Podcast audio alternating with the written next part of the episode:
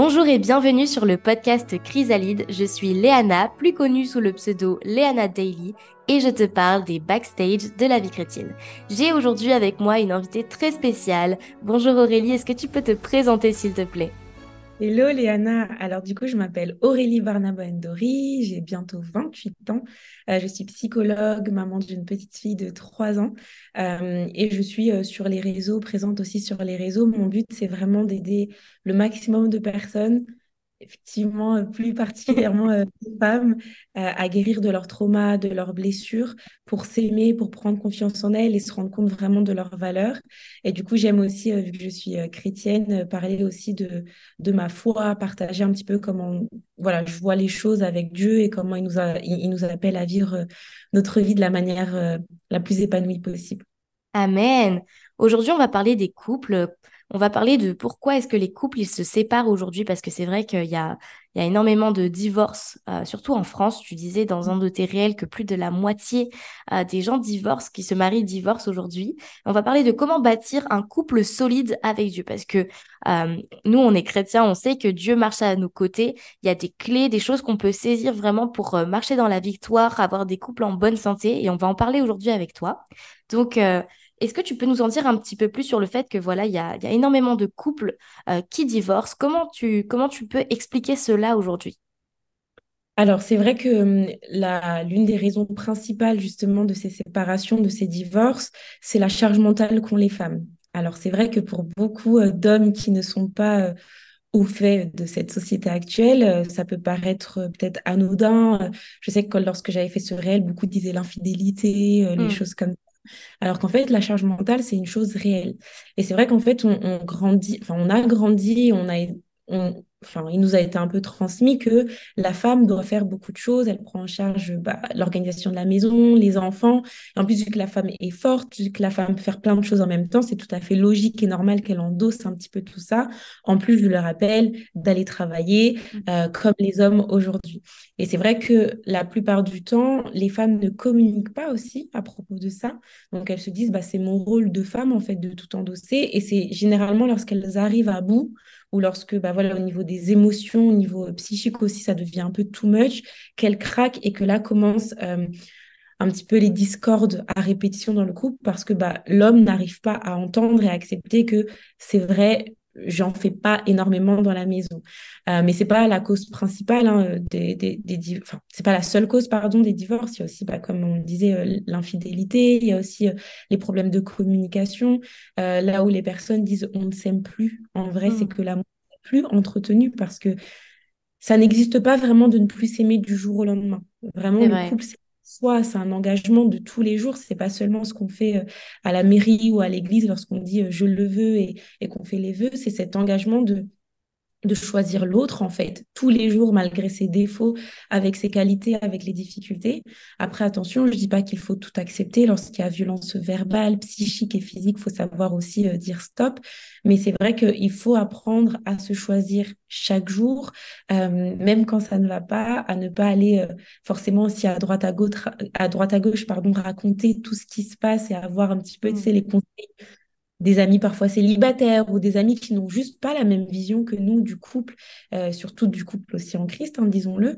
Donc c'est important aussi, euh, là je rajoute euh, l'aspect foi, mais c'est aussi important de, prier en fait mmh, ensemble en tant que couple, de la parole ensemble aussi et de ne pas toujours pointer du doigt l'autre en disant mais c'est toi qui ne fais pas, c'est toi qui ne fais pas, euh, mais aussi de savoir se, remettre en question et se dire ok comment est-ce que moi en tant que qu'individu je pourrais faire différemment? Et de ne pas toujours presser l'autre à être différent et à changer alors que lorsqu'on l'a connue, ben, elle est exactement ou elle est exactement de cette manière-là. Donc je pense qu'il y a vraiment aussi, euh, ouais, euh, cette difficulté à, accepter que l'autre ne va pas changer tout de suite du jour au lendemain euh, juste par amour, quoi. Puisque l'autre a été pendant X années comme ça, c'est pas parce qu'il t'aime qu'il va changer du jour au lendemain. Donc ça aussi, euh, la patience, hyper important. C'est vrai ce que tu dis. Et euh, je rebondis d'ailleurs parce qu'on est sur un podcast chrétien. Est-ce que tu penses que les chrétiens divorcent? Est-ce qu'il y, a des chrétiens qui divorcent? Peut-être que les gens qui écoutent ce podcast se disent, mais non, quand tu es chrétien, tu divorces jamais, etc. Est-ce que euh, les couples chrétiens ont aussi des problèmes? Est-ce que c'est réel ça? Ah, mais oui, totalement. Et j'ai même envie de dire qu'ils divorcent autant maintenant que les non-chrétiens. En fait, on rentre dans le mariage chrétien en se disant, bah, vu qu'on est chrétien, vu qu'on a la foi en Dieu, ça va le faire. Et on se dit que l'autre, en fait, c'est toujours ça. Le problème, c'est qu'on voit l'autre, on regarde à l'autre et pas à soi. Et on se dit, bah, l'autre va m'aimer, l'autre va faire ci, l'autre va faire ça. Et on oublie que même avec Dieu, et j'ai envie de dire d'autant plus avec Dieu, parce que je me dis, on est d'autant plus attaqué, parce que le mariage, mmh, c'est clair. On l'aime pas, tu vois. Parce que vraiment, il y a une puissance dans le mariage, qu'on se le dise. Deux êtres qui se lient ensemble et qui ne font qu'un et qui ont une vision commune et qui avancent. Alors oui, je vais dire pour le royaume, mais en vrai, maintenant, c'est de comprendre que c'est pas seulement dans l'Église, c'est aussi en dehors des églises, on fait la différence. Donc deux personnes qui s'unissent dans ça euh, en Christ et qui comprennent leur puissance, leur autorité. Enfin, non, le diable, il n'est pas content, donc il va encore plus les attaquer. Et c'est vrai que quand on est chrétien, on se dit, euh, ah ben on va se marier, c'est trop bien, on va vivre tous les jours ensemble, le quotidien, on va pouvoir faire aussi l'amour. Enfin, donc ça va être trop bien. Mais on oublie que c'est des difficultés, des défis au quotidien parce que bah on rencontre l'autre tel qu'il est vraiment dans la vie de tous les jours. C'est-à-dire que si l'autre euh, il a un peu, euh, pardon du mot, mais bordélique, ou si l'autre ne range pas bien sa brosse à dents, enfin bref, là c'est les choses que tu vois dans le mariage au quotidien, tu vois. Et c'est vraiment de se rappeler que c'est un choix que l'on fait, même si voilà, chacun a sa, à sa conviction sur est-ce que c'est Dieu qui amène, pas Dieu qui amène, mais au bout du compte, c'est pas Dieu qui se marie avec la personne, c'est toi. Euh, et c'est vraiment le choix que toi, tu dois faire chaque jour. Et je pense que beaucoup de chrétiens l'oublient. Et quand ça ne va pas, ils se disent euh, bah, Dieu, l'homme que tu m'as envoyé, la femme que tu m'as envoyé, j'en ai marre. Mais c'est un choix que toi, tu dois prendre, tu vois, et le renouveler chaque jour. Euh, je, me permets juste de rebondir parce que c'est beau ce que tu disais tout à l'heure sur le fait que l'amour, c'est quelque chose qui s'entretient.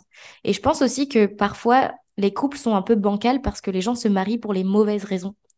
Ils se marient parce que, comme tu disais, voilà, on a envie de faire l'amour. On sait que quand on est chrétien, bah voilà, faut le faire dans le mariage, etc.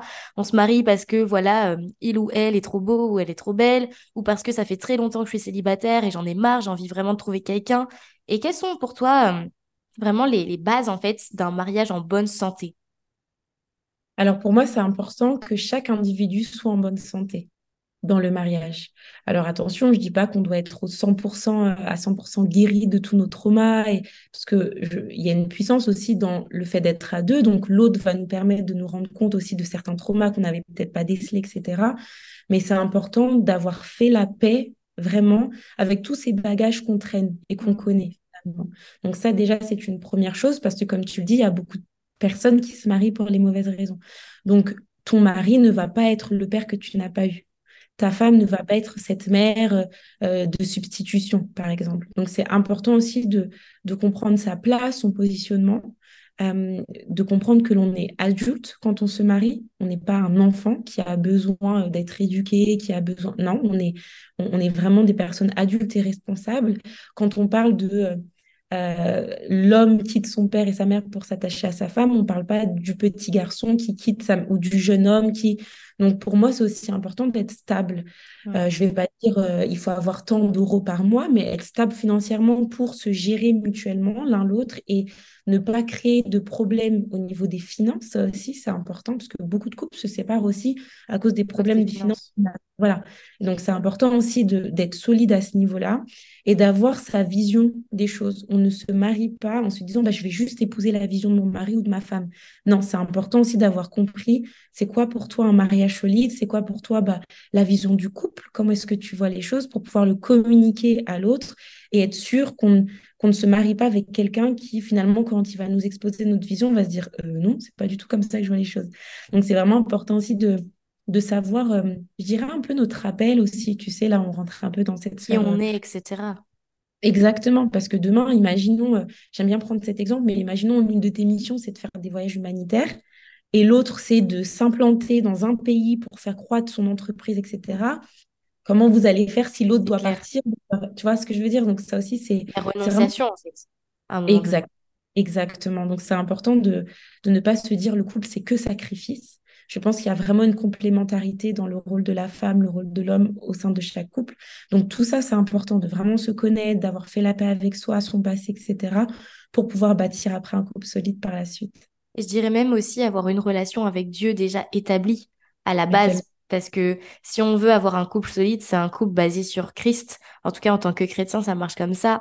Et euh, si déjà, dans notre côté, on n'a pas une relation intime avec Dieu, qu'on ne connaît pas notre identité en Christ, ça va être compliqué de, par la suite, euh, bah, bâtir un couple solide. Mm. Euh, notamment, je trouve aussi que quand on se marie, nos habitudes, elles sont bouleversées. En tout cas, pour moi, ça fait deux ans qu'on est mariés maintenant avec mon mari. Bah, j'ai vu vraiment euh, mes habitudes complètement chamboulées. Donc, si mm. de base, on n'a pas euh, une relation solide avec Dieu, on vit beaucoup de choses différentes. Il y a beaucoup de changements qui arrivent. Et si on ne on s'est pas déjà accroché à Dieu, ça va être compliqué par la suite de mm. retrouver une bonne routine, de retrouver un équilibre, je pense. Qu'est-ce que, qu'est-ce que tu pourrais en dire là-dessus? Non, je suis tout à fait d'accord avec toi, euh, surtout quand tu emploies le mot équilibre. Le mm. but, c'est pas de euh, je viens de me marier, donc je donne tout à mon mari, je donne plus de temps à Dieu. dans la Bible, Paul, il en parle un moment hein, que vaut mieux être célibataire parce que tu te concentres vraiment sur Dieu. Quand tu es mari, tu t'occupes euh, des problèmes de ton mari ou de ta femme. En vrai, c'est une vérité. Quand tu es à deux, bah, bien sûr que tu vas plus t'occuper de l'autre et, et vice-versa.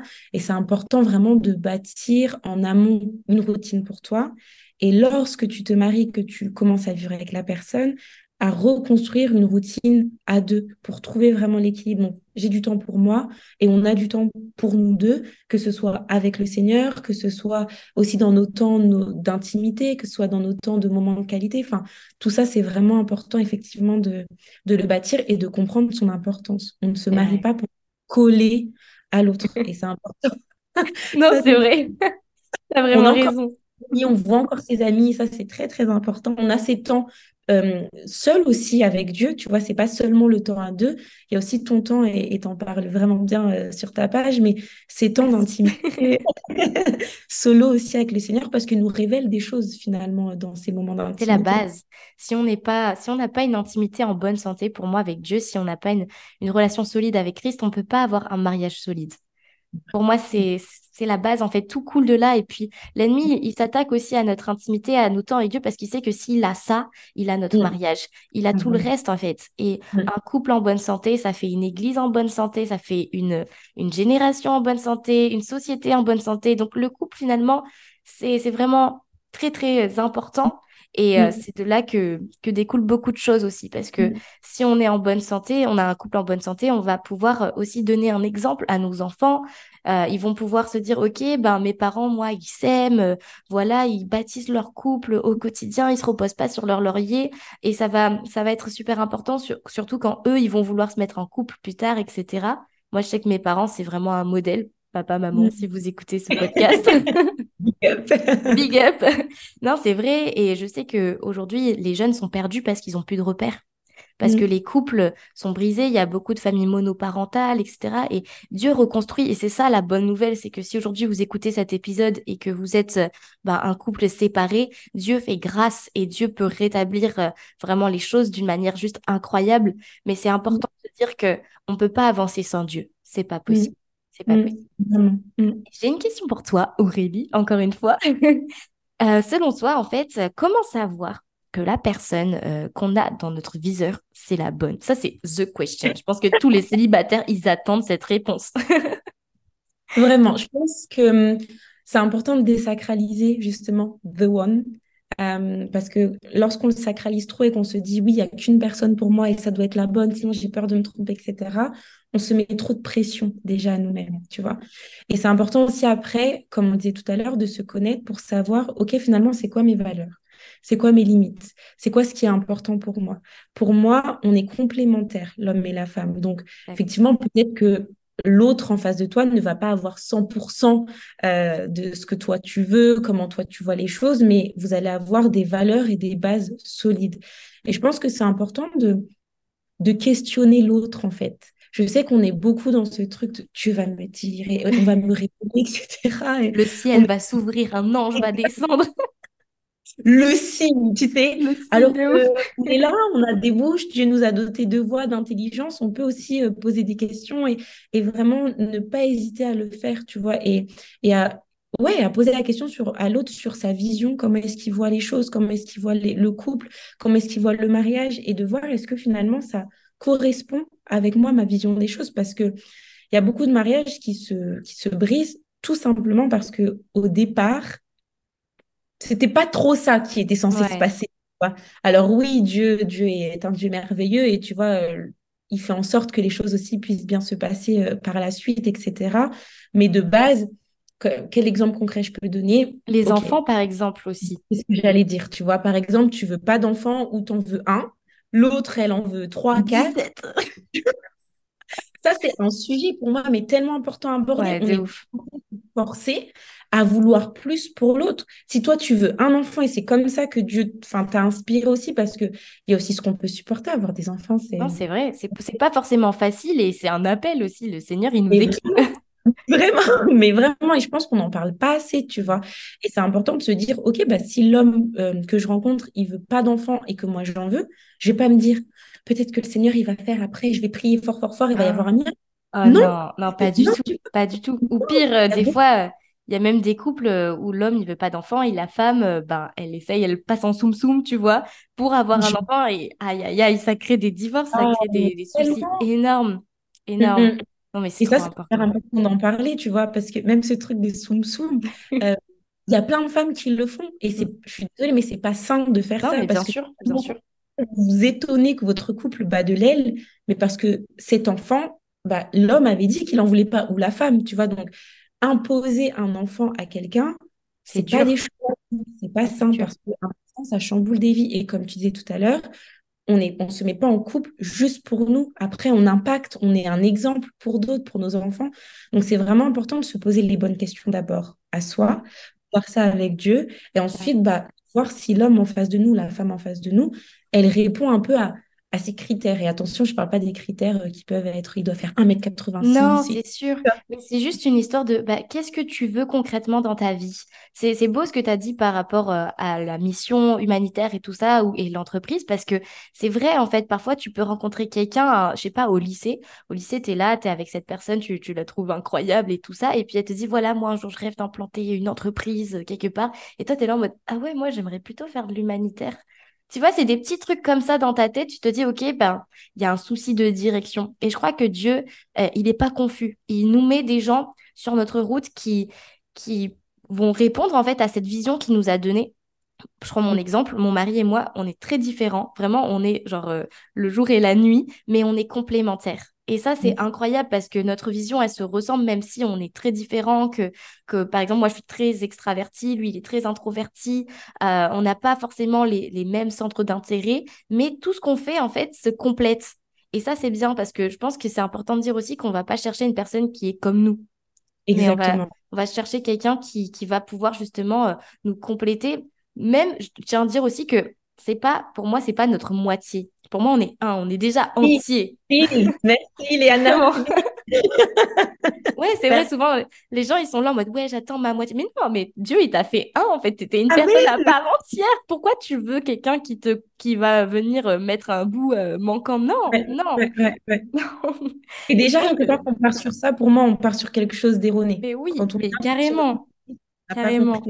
On n'est pas prêt ou prête à recevoir justement cette personne entière, parce qu'après on va devenir dépendante. Exact, si tu cherches, exact. dépendant de l'autre pour être une à part entière ou un à part là, entière. C'est plus possible en fait, c'est plus possible, ça crée un déséquilibre. On en parlait tout à l'heure de l'équilibre, mais tu peux pas en fait, déjà, tu peux pas euh, attendre de l'autre qui te rende heureux. Ça, c'est pour moi, c'est mort en fait parce que euh, c'est en Dieu que tu dois trouver épuiser ta joie et c'est en Dieu que tu dois justement euh, ben, trouver ta paix, trouver euh, ton équilibre aussi. Et l'autre, c'est un peu genre la cerise sur le gâteau qui vient compléter tout ça. Et pour moi, si t'as pas compris ça, tu peux pas avoir un couple équilibré parce qu'à un moment donné, ben ça se trouve tu vas demander beaucoup à l'autre, mais l'autre, ça se trouve il, peut pas te donner tout ce que tu veux parce que ben c'est pas Jésus en fait.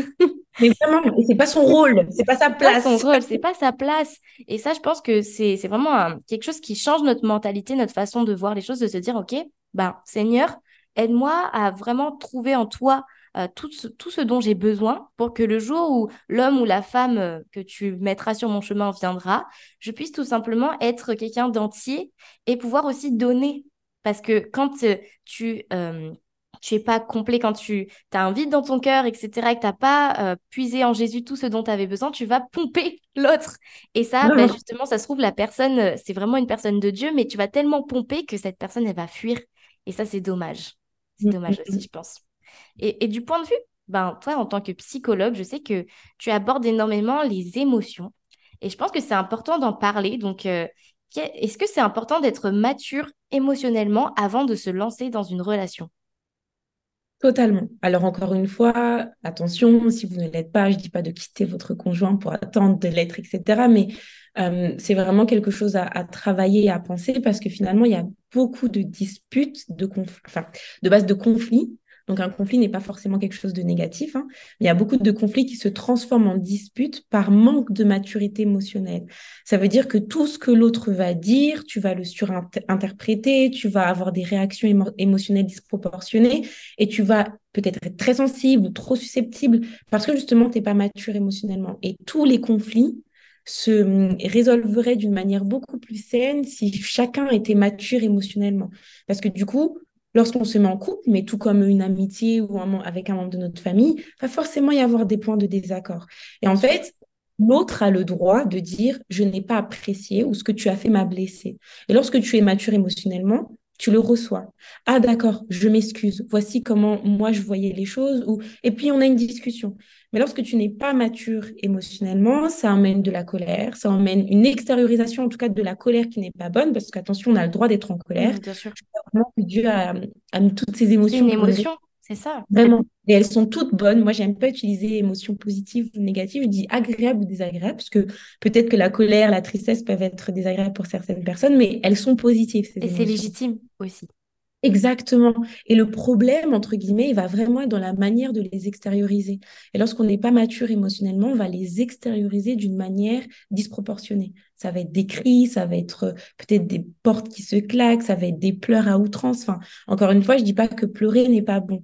C'est juste la manière des fois dont on va extérioriser et on va empêcher la communication. Mais ça, ça va pas forcément être bon. Donc, c'est important de alors, pour les non-chrétiens qui nous écoutent, donc je ne vais pas vous dire de prier Dieu, etc., mais de vous questionner autour de vos, émotions et de chercher à les travailler. Et pour les chrétiens qui nous écoutent, euh, je vous encourage beaucoup aussi dans les psaumes, vous voyez comment David, lui, ses émotions, c'était euh, Dieu, je te raconte mes émotions et je te les dis. Mais je trouve que c'est un bel exemple quand même, parce qu'il extériorisait à Dieu toutes ses émotions sans filtre. Pour moi, on peut extérioriser à Dieu dans nos prières Seigneur, mais je suis au bout, j'en peux plus. Enfin, je suis important. Exactement. Et lui, après, il va apaiser nos cœurs. Et des fois aussi dire, à un moment donné, on voit David qui parle à son âme et qui lui dit des choses. Et je pense que c'est très important, nous aussi, là où, se régissent les émotions, de vraiment dire, OK, là, tu te ressaisis, en gros. Là, c'est pas le moment. Là, c'est... Et de vraiment faire preuve bah, de l'autorité aussi que, que Jésus nous a donnée. Dans ça, en fait, on n'est pas obligé de se laisser envahir par nos émotions. Et toute la de, aussi euh, de, renouveler notre intelligence, de renouveler nos pensées, de demander ça à Dieu parce que bah, nos émotions sont régies par la dimension cognitive, donc nos pensées. Euh, et ça, c'est hyper important de se saisir des armes en fait que Dieu nous a données.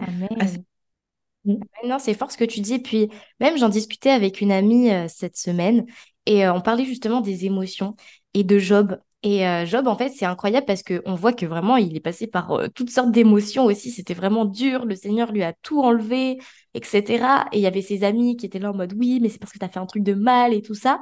Et en fait, on voit que Job, il est passé par plein d'émotions, mais c'était OK parce qu'il les a toutes vécues avec Dieu. Vraiment. Et moi, ça m'a vraiment touchée quand elle m'a dit ça, mon amie. Euh, Estelle, si tu passes par là. parce qu'en réalité, euh, Dieu, il nous a placé ses émotions en nous, ça vient de lui-même. On voit dans la parole de Dieu, Dieu il se met en colère, Dieu il est triste, Dieu il est heureux. Enfin, tu vois, il y a vraiment plein plein d'émotions que le Seigneur euh, il expérimente aussi. Mais le truc c'est que il veut pas qu'on vive ces émotions seuls.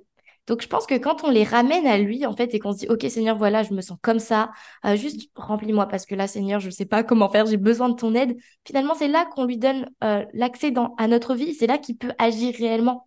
Parce que quand on mm. commence à vivre nos émotions seuls dans notre coin, bah finalement, euh, Dieu, il, il va pas forcer la porte. Et donc, euh, on se retrouve souvent, souvent euh, à déborder, etc. Parce qu'on essaye de gérer par nous-mêmes. Et je crois qu'en tant que chrétien, Dieu nous appelle, comme tu dis, à prendre autorité. Et c'est là que ça fait la différence. Et je trouve ça mm. trop, trop important. Est-ce que mm. tu penses aussi que c'est important des fois, comme tu, l'as un peu dit, mais de faire des petits bilans en couple, de se dire, OK, viens, on se pose, euh, qu'est-ce que tu en penses euh, voilà, de, mon comportement, est-ce que j'ai fait quelque chose qui t'a blessé tout ça? Parce que qu'est-ce que c'est finalement la communication dans un couple? On parle beaucoup de communication, mais comment on communique bien? Mm.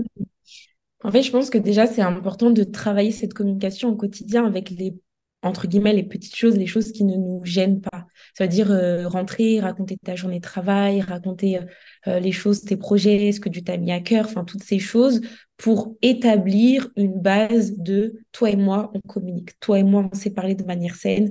Toi et moi, on s'entend. Toi et moi, on se connaît. C'est-à-dire que je capte quand tu es triste, je capte quand quelque chose te fait de la peine, quand quelque chose te met en colère. J'arrive à sentir dans ta voix les choses parce mmh. qu'on a cette habitude de communiquer. C'est-à-dire que je ne vais pas être surprise si pendant un conflit, euh, par exemple, tu pleures. Je sais que c'est pas parce que forcément je t'ai fait quelque chose de, gravissime, mais c'est parce que dans ta manière de communiquer, peut-être que, voilà, quand tu exprimes quelque chose de triste, tu, tu peux pleurer. Donc déjà, une base de communication, parler des choses simples, des choses de la vie quotidienne. Et ensuite, c'est important effectivement de faire ces bilans-là, euh, sans forcément que ce soit l'autre qui vienne nous dire, ah chérie, là, j'ai pas aimé quand tu as fait ça aussi, mais de venir soit de dire, est-ce qu'il y a des choses que j'ai fait cette semaine qui t'ont dérangé? Est-ce qu'il y a des choses que j'ai fait qui t'ont plu pour pouvoir les refaire? Mm. euh, Est-ce que tu as l'impression que j'extériorise mon amour de la bonne manière? Est-ce que tu ressens quand on parle des langages de l'amour aussi tu vois, les communiquer et de, de ne, en fait, de pas hésiter d'en parler et que ce ne soit pas une source de conflit et de quoi? Tu dis que j'ai pas fait ça? Tu... Non, en fait, parce qu'on est dans une communication, on pense ensemble, on veut le meilleur pour notre couple, donc on n'est pas en compétition, on n'est pas dans une guerre. Exactement, amen, amen. C'est pas genre, euh, on n'est pas en mode contre, on est ensemble. C'est dans une dispute, il n'y en a jamais un qui gagne, un qui perd. En fait, soit les deux gagnent, soit les deux perdent. soit deux Mais ça, je pense que c'est important de l'avoir comme intention parce qu'on mm. est beaucoup à se dire, euh, j'ai eu le dernier mot, j'ai eu raison, il s'est excusé. Mais en vrai de vrai, ah s'il y, y, a une dispute, c'est que tous les deux, il y a quelque chose que vous avez fait qui a forcément dérangé. Donc, on n'est pas dans une compétition de dire Ah ah, c'est toi aujourd'hui qui as mal fait, c'est toi qui dois me demander pardon. C'est vraiment comment est-ce qu'ensemble, on peut s'améliorer pour faire en sorte que la prochaine fois, parce qu'on reste humain même avec le Seigneur, mais pour faire en sorte que la prochaine fois, ben, ce soit différent. Amen. Franchement, c'est beau. Et puis, euh, il y a aussi un point sur lequel j'aimerais rebondir. Tu parlais tout à l'heure des, euh, des disputes. Comment on gère une dispute? Alors, c'est important dans une dispute de savoir nos limites. Ça veut dire que quand l'autre commence à dire des choses qui commencent à nous dépasser, on sent que les émotions prennent trop d'espace, c'est important aussi de savoir dire, bah là, chérie, je préfère qu'on s'arrête. Parce que je sens que là, je vais réagir d'une mauvaise manière et qu'on reprenne tout à l'heure. C'est important de ne pas obliger l'autre aussi à continuer, parce que parfois, c'est pas possible. Et ensuite, c'est important, comme on le disait tout à l'heure, de se dire déjà, on n'est pas en guerre. Là, on cherche à régler quelque chose, donc d'être dans l'écoute. On évite de couper l'autre. Ça, c'est quelque chose qui se fait très souvent. C'est dur quand on est une fille, surtout, et qu'on aime bien parler. Ah là là Vraiment, on a cette tendance à couper, mais c'est important, limite. Je sais que ça peut paraître, mais prenez un papier et notez si vous avez peur d'oublier ou peur de ne pas rebondir. Mais ça, et puis c'est aussi important de ne pas utiliser des mots tels que tu fais toujours, tu fais jamais, et tout le temps pointer l'autre sur ses erreurs passées alors qu'on est censé pardonner. Attention, quand on pardonne, ça veut pas dire qu'on oublie, on n'est pas Dieu. Dieu, lui, fait ça et Dieu merci. Nous, on ne peut pas oublier euh, comme ça, mais c'est important de vraiment pardonner et de, de ne plus avoir de rancœur toujours aussi exprimer ses émotions, donc utiliser le jeu. Moi, je me suis sentie comme ça, j'ai eu l'impression, j'ai ressenti, de ne pas toujours attaquer en mode tu ne fais jamais, tu, ne, tu fais toujours ça, parce que ça, c'est jamais productif. Et d'entendre aussi, d'accepter qu'on peut avoir tort. C'est que ça paraît, mais c'est important. Euh, même quand on pense avoir bien fait, on peut avoir tort. Et tout ce que l'autre va dire est légitime, parce que s'il le ressent, s'il le pense, mais c'est qu'il y a une raison en fait. Donc essayer de comprendre bah, pourquoi est-ce que l'autre a ressenti ça comme ça, comment est-ce que je peux faire différemment et d'essayer au maximum, je sais que c'est pas toujours facile, mais lorsqu'on finit de ce conflit, de ne pas rester avec la colère, avec l'émotion. Donc, essayez, si vous pouvez, de prier ensuite, de ne pas vous endormir fâché. Ouais, ça, c'est trop important. Et c'est biblique en plus, euh, ne vous endormez pas sur la colère. Je sais plus c'est dans quel verset, mais c'est trop important parce que en fait, ça permet de se dire, OK, ben voilà, la journée se termine. Il y a eu ce conflit, mais Seigneur, euh, je remets ça entre tes mains et demain est une nouvelle journée. Il y a les grâces du Seigneur, elles se renouvellent chaque matin. Donc, il faut nous aussi qu'on soit dans cette capacité de se dire, OK, bah là, chérie, il y a eu ce conflit, mais Dieu fait grâce. Alors, moi aussi, je te pardonne et on y va, quoi. Et des fois, j'aime bien utiliser cette expression en thérapie de drop the ball. Des fois, je suis désolée, mais tu peux pas avoir toujours raison. Ou des fois, l'autre va pas accepter ce que tu vas dire. Donc, lâche la balle en fait. Est-ce que ça vaut vraiment le coup que l'on qu'on perd du temps ensemble, etc. Juste pour ça I don't think so. Donc, je drop the ball. Et une chose aussi importante, pourquoi pour moi c'est important de ne pas s'endormir fâché, c'est qu'on ne sait pas quand est-ce que Dieu va nous reprendre en fait. Donc, on ne sait pas, moi, chaque instant est important. Donc, demain, tu ne sais pas si l'autre va se réveiller ou si toi-même tu vas te réveiller. Donc, pour moi, c'est important que chaque instant, surtout la nuit, euh, tu puisses, tu vois, les finir euh, en paix, dans l'amour, etc. Même si je sais que c'est difficile. Amen. Non, c'est fort ce que tu dis. Je pense que ça bénit. En tout cas, moi, ça me bénit personnellement. Donc, merci Aurélie. Est-ce que tu aurais un petit mot de la fin pour les personnes qui nous écoutent? Un petit mot d'encouragement. Qu'est-ce que tu as envie de dire euh, aux personnes qui, écoutent le podcast aujourd'hui? Euh, si vous êtes en couple et que ça ne se passe pas bien, que vous avez des moments difficiles, sachez que pour moi, ce n'est pas la fin. Il y a toujours de l'espoir. Et euh, je le dis passer par là, je le dis en tant aussi que psy, je le dis aussi en tant que croyante, il y a toujours moyen d'arranger les choses, encore plus quand vous mettez Dieu au centre et quand vous comprenez qu'il y a plus de, après cette épreuve. Et si vous êtes célibataire, prenez, prenez ce temps pour vous, en fait. Il y a vraiment tellement de bénédictions et de choses à, à, ouais, à vivre dans ce célibat. Et je sais que ça paraît facile à dire quand on est déjà marié, dire maman, mais je vous assure, faites vos voyages, profitez avec Dieu, profitez avec vos copines, enfin bref, vivez votre vie euh, que Dieu a prévue pour vous parce qu'il y a, tellement à vivre aussi dans, ce célibat. Amen. Merci beaucoup Aurélie. Je sais aussi que tu as écrit un livre, les amis. Je mettrai tout en barre d'infos si vous voulez retrouver le livre d'Aurélie. Euh, si vous voulez la suivre également sur ses réseaux sociaux. Euh, tu es sur Instagram. Où est-ce qu'on peut te retrouver Aurélie? Tout simplement Aurélie Barnabo. Voilà. Sur. Aurélie Barnabo. Vous tapez ça sur Insta ou vous cliquez sur le lien en barre d'infos. Et puis moi, je vous dis à jeudi prochain pour un prochain épisode. Bye bye. Merci Aurélie.